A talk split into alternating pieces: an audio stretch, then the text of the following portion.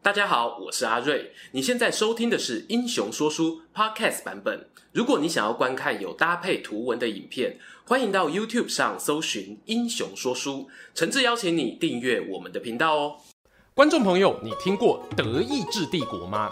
有人可能会问哦，这是指德国吗？要我说，德意志这个概念呢，其实跟中华民族很像啊，是个充满历史重量，在德国人心中呢，却没有标准答案的名词。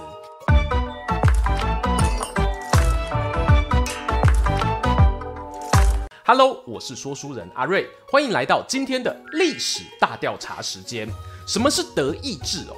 我们确实呢，可以把它视作今天德国的前身，但细细品味呢，又会发现它的传承哦错综复杂。究竟是代表一个国家、一个地区，还是一个民族，都有人可以说出一番道理。这就像梁启超先生啊，在距今约莫一百二十年前提出所谓中华民族的概念，试图呢要定义一个新的民族国家框架。在梁先生的定义中呢，中华民族并非只有汉族，还包括了其他人数较少的民族。问题来喽，那大清帝国的满族算不算中华民族啊？这在当年呢超级有争议哦。对比于中国啊，其实呢德国作为一个现代化民族国家，也不过一百五十几年的时间，这当中呢还有四十五年处于东西分裂的状态。可是如果你要写德国史或者德意志史，要从哪里开始写呢？德国啊，当然没有什么皇帝大战蚩尤的神话传说啊。可是哦，他们的起源也非常有意思。某种程度上呢，我觉得比起什么三皇五帝神话，德国史更能忠实反映出封建社会中的政治样态。德意志史要从哪里作为起头？是一八七一年的德意志帝国成立吗？又或者有人可能会追溯到公元八到九世纪的查理曼 （A.K.A. 查理大帝）？然后在更多的史书上面啊，你会看到这样的叙述哦：日耳曼人是德意志人的老祖先，but 日耳曼人又不等于德意志人，这是什么绕口令啊？没关系啊，我们就先从这个最早的起源开始聊起。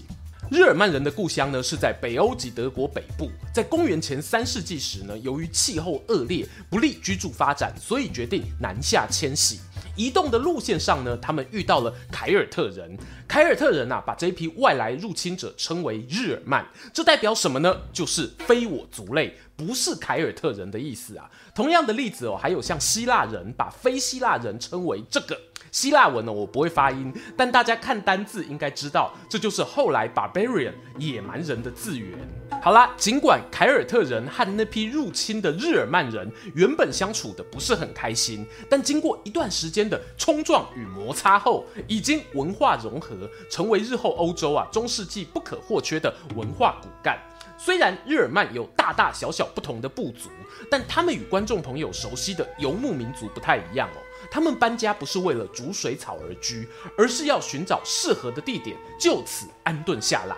时间继续走哦，来到公元四世纪末，罗马帝国呢，因为皇帝狄奥多西一世过世，陷入分裂。隔没多久，日耳曼人呢，就在罗马旧有的土地上建立起第一个自己的政权，那就是法兰克王朝。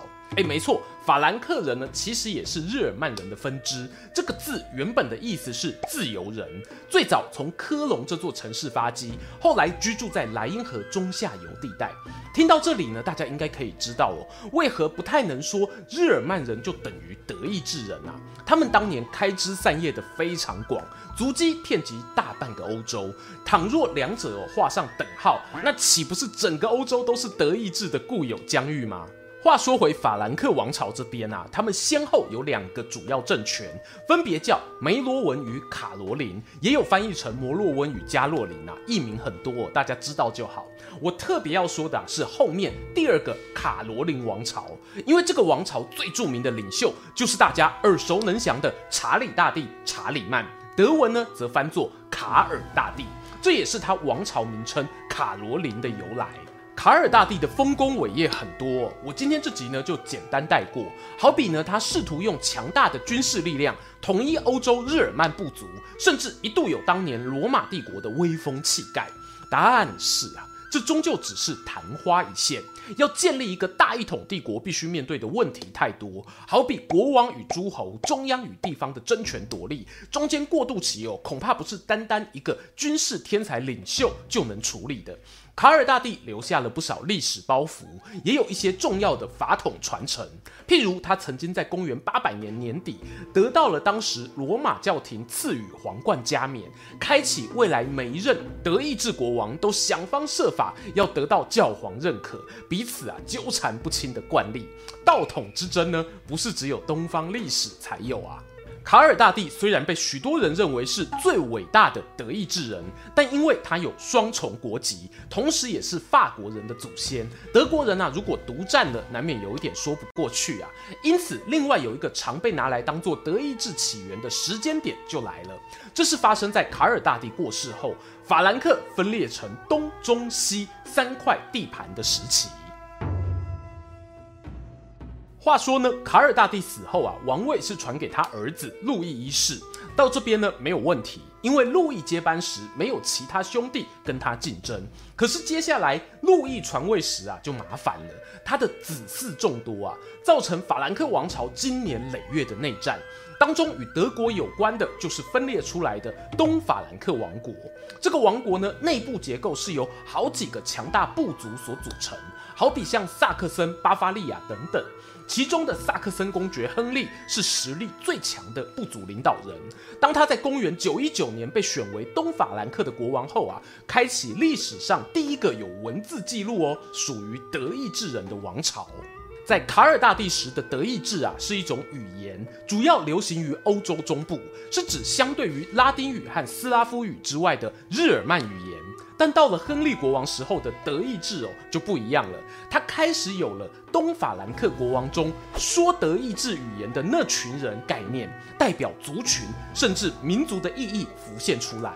亨利国王的名气呢，可能不够响亮，但他的儿子就有名啦。以前历史老师啊，最喜欢开玩笑的，既不神圣又不罗马，也非帝国的神圣罗马帝国创始人奥图一世。认真讲起来哦，奥图一世距离卡尔大帝的年代并不远，他肯定呢也是把他当做自己的偶像，只不过这两人所面对的政治局面啊，差距很大。前头提到卡尔大帝还有强大军事力量维系中央与地方诸侯的关系，但到了奥图一世这时代，虽然名号是帝国皇帝，却只是个虚衔呐。决定国家大事呢是透过帝国议会，议会则是由选王侯、领土诸侯以及帝国直辖城市代表组成。顺带一提，选王侯呢是一种数量稀少、拥有特权的职位哦，我们待会还会讲到。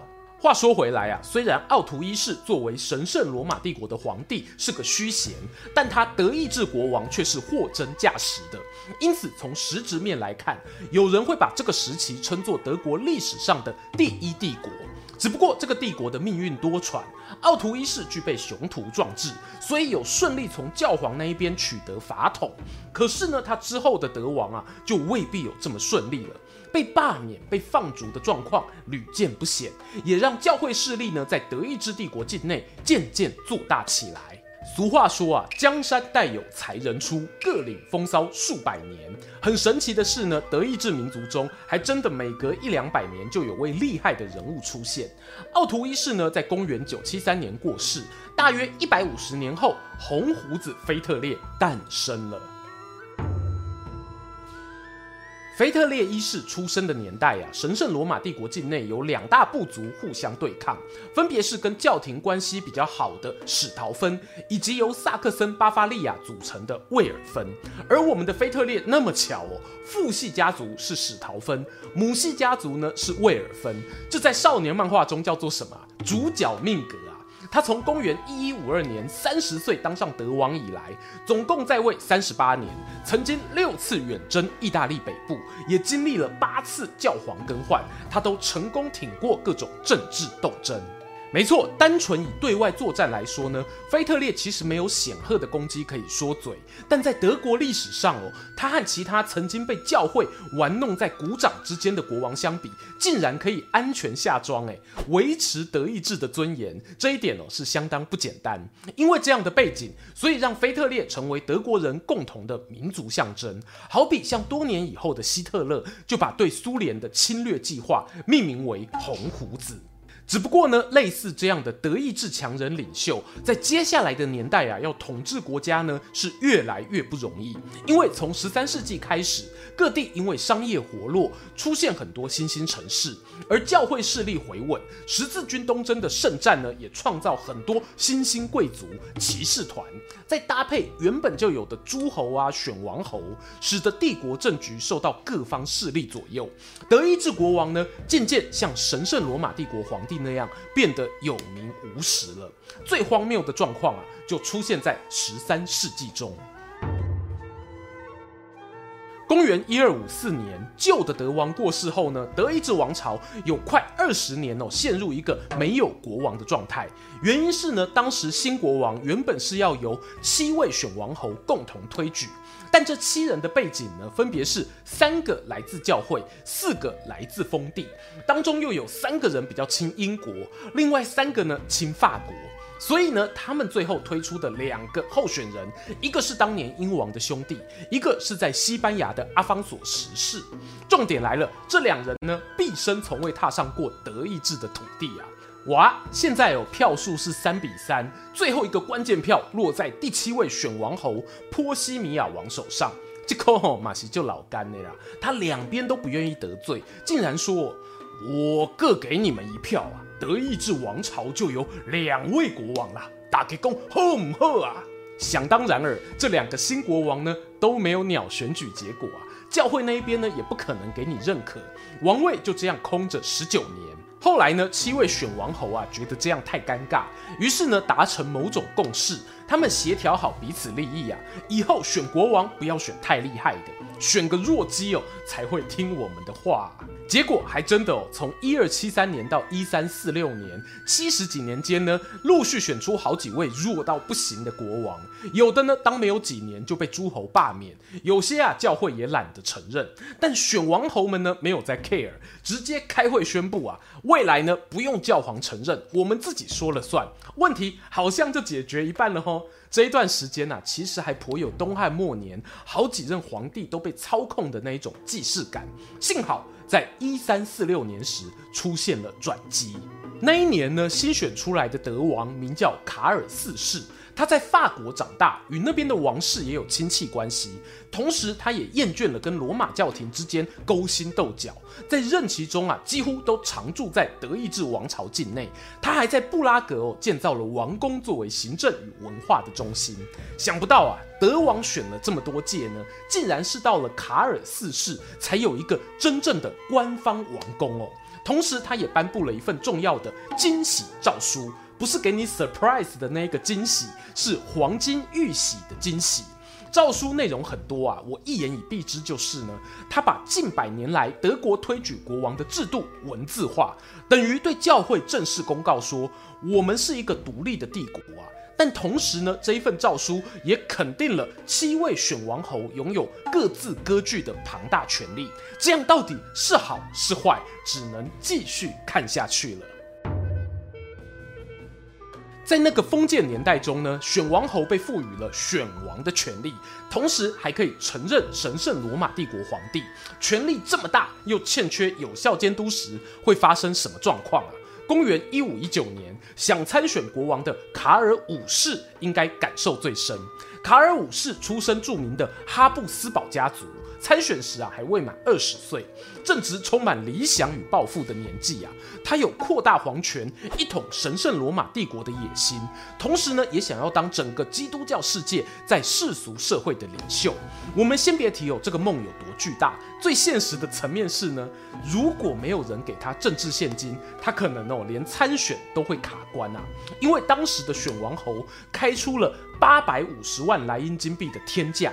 公然要求贿选，幸好哦，哈布斯堡家族背后呢有一位超级资本家富格提供金援，让卡尔五世靠着大撒币啊成为德王与神圣罗马帝国皇帝。只不过他却要面对钱都难以解决的两大难关。其一呢是隔壁的法兰西王国，因为担心被侵略，他们俩前前后后打了二十三年的战争。其二则是呢在卡尔五世任内爆发了撼动欧洲的宗教改革。要知道啊，宗教改革这件事情呢，固然有对于教会腐败的不满，但同时也有一些趁乱想要谋求私利的人加入。我指的呢，就是各地的诸侯，他们看中了旧有教会的财产，希望透过支持马丁路德的新教，可以借机扩大自己势力范围，接收一部分的油水。因此，当时德意志王朝领土内的领主们，啪的一分为二。表面上呢是对宗教改革支持或反对，暗地里哦却是巩固自己在地方上的统治。这就是我刚刚聊到的，没有人想到惊喜诏书会带来这么广泛的联动影响。公元一五五五年，已经不再年轻的卡尔五世，历经一生沧桑，他签下一纸宗教合约，承认诸侯可以决定自己领地内的信仰。这带来的影响呢，不仅仅是宗教层面。由于天主教教会呢，也因为宗教改革一分为二，寻求教皇加冕不再像过去一样是德王梦寐以求的事情。赋予诸侯自由决定领地信仰，其实是一种象征，代表他们的权力又更进一步扩张，架空了整个帝国。后续爆发了三十年战争，战火绵延德意志境内。这时候的他啊，就像一盘散沙，处于欧洲中间，提供其他崛起的各国霸权绝佳战场。除了英法传统强国外，还有瑞典、丹麦等等。时间来到一六四八年，时任帝国皇帝的腓迪南三世与法王路易十四和瑞典女王签署威斯特伐利亚合约。以前课本哦都会说，这次合约让法国得到不少领地，跃升成为超级大国，以及呢宣判了神圣罗马帝国死刑。但很有趣的一点是呢，虽然哦德意志帝国的领土因此有所变动，但对于他底下的邻邦诸侯来说，却未必是坏事。这份合约额外赋予了邻邦诸侯可以各自或者与外国缔结盟约的自主权，只要啊你不是用来反抗皇帝或帝国。还有哦，皇帝呢如果未得邻邦诸侯的同意，也不得行使立法、征税、结盟、宣战、媾和等权利。我们可以说啊，帝国内的德意志领邦在欧洲列强支持与国际法的保障下，得到了高度发展。因此呢，有人称呼这一次合约结果为“德意志自由”。上面的结果听起来不错，对吧？但现实面是，经历多年的战火摧残呐，帝国境内人口从一千六百万锐减到一千万出头，人口稍微小一点的领邦呢，多半直接消失在历史舞台。比较大的诸侯哦，又要面对找法国庇护还是奥地利帮助的抉择。毕竟德意志已经光荣不在了嘛。当时选择奥地利的人啊是比较多的，独独有一个例外，他是布兰登堡的选王侯兼普鲁士公爵，也是日后重振德意志荣光的重要关键。最开头有说，讲到德国人或德意志人的祖先，多半会提日耳曼人，但同时还有另一个也非常有名的族群，叫做普鲁士人。以前上课啊，我真的是从没有搞懂过啊。这里呢，做一个懒人包，最早的普鲁士人原本居住在波兰北部，没有信仰基督教，更古老的起源呢，无从查考。等到十二、十三世纪时，德意志骑士团啊来到此地，发现呢这里还没有接受上帝教化，等于啊是无主地啊，那就随便我抢喽。讲起来呢也是非常残酷的一段历史。而后移民进来这个地区的有德意志人和部分信仰基督教的斯拉夫人，这形成了后来我们说的普鲁士人。到了十五世纪呢，波兰王国把威塞尔河以东的地方称为东普鲁士，赏给了德意志骑士团作为封邑。后来的骑士团首领则公开宣布，东普鲁士成为普鲁士公国。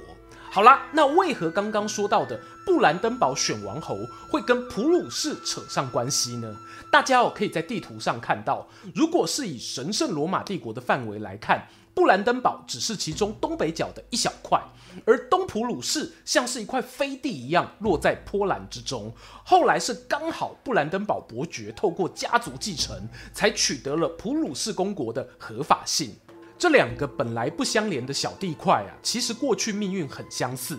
布兰登堡曾经属于斯拉夫人中温德族的居住地，后来也是被骑士团征服殖民哦，才德意志化的。等到十二世纪中期，有一位贵族占领此地，并自称布兰登堡边疆伯爵，开启他们步步高升的历史。惊喜诏书发布的时候呢，他已经名列在七位选王侯之中。现在呀、啊，可以把镜头转回那个重振德意志荣光的男人身上了。他是公元一六四零年以二十岁之姿上位的布兰登堡新科伯爵，名为腓特烈威廉。他接班掌权时呢，身上挂着包括普鲁士公爵在内超过十五个头衔。然而，必须要特别说明的是，威廉的主要领地布兰登堡是个四战之地，在三十年战争中呢，被蹂躏得很惨啊。经济状况奇差无比，加上德意志帝国只是空壳，各方势力都想进来分杯羹。面对这一种困境呢，他下了一个重大决定：全力建军。上位不到五年时间，把旗下四千多人的军队直接膨胀快十倍，变成三万八千人。腓特烈威廉培养军队呢，其实不是为了征服，而是为了外交谈判。当然啦，如果谈判不成，也不会畏惧动武。他靠着灵活的外交手段，加上说打就打的勇气，完成对德意志来说很重要的三件事。第一件大事呢，他趁着一六五五年波兰与瑞典进行战争的时候，选择跟瑞典结盟。后来呀、波兰吞下败仗，腓特烈威廉就根据战后的奥利佛合约，取得东普鲁士主权。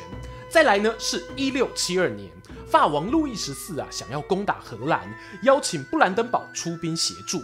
然而呢，路易十四是天主教徒，威廉则是偏向新教，因此他拒绝了这个请求。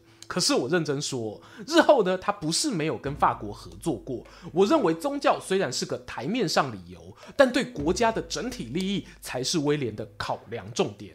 But 你胆敢拒绝法国啊，双方呢就不得不打一场啊。路易十四呢也不用真的出全力跟你打，我可以叫小弟哦。由于法国在经济上呢有给瑞典援助，这时候啊使个眼色，瑞典就乖乖出兵，从布兰登堡的北方展开夹击。你看看啊，前不久还是盟友，现在有就兵戎相见了。不过呢，威廉没有再跟你狗戏撒了。他在一六七五年选择御驾亲征，于费尔贝林这个地方跟瑞典国王硬碰硬，结果大获全胜。这一场战争也让他一战成名，赢得了德意志王朝大选王侯的称号。本来哦已经是选王侯了，前面加上一个大字，就是伟大嘛，非常直观啊。这是第二件重要的事。最后呢，讲讲第三件事。关于布兰登堡如何提升人口数量，打下成为强国的基础，不得不说啊，威廉真的非常会抓时机啊。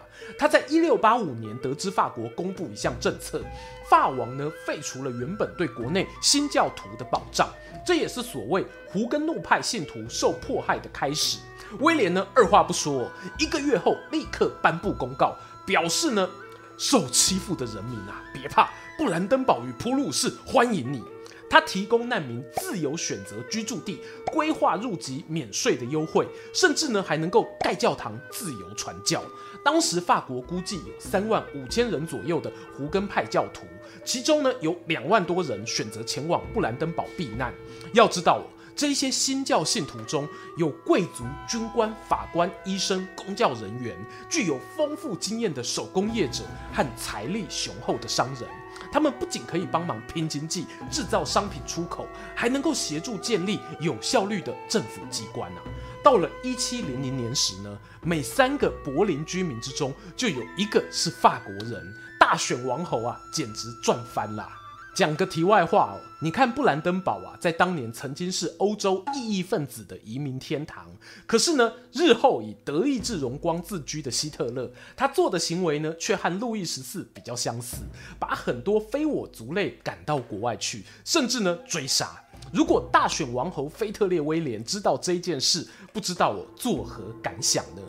这一位能谋善断的大选王侯是在公元一六八八年去世。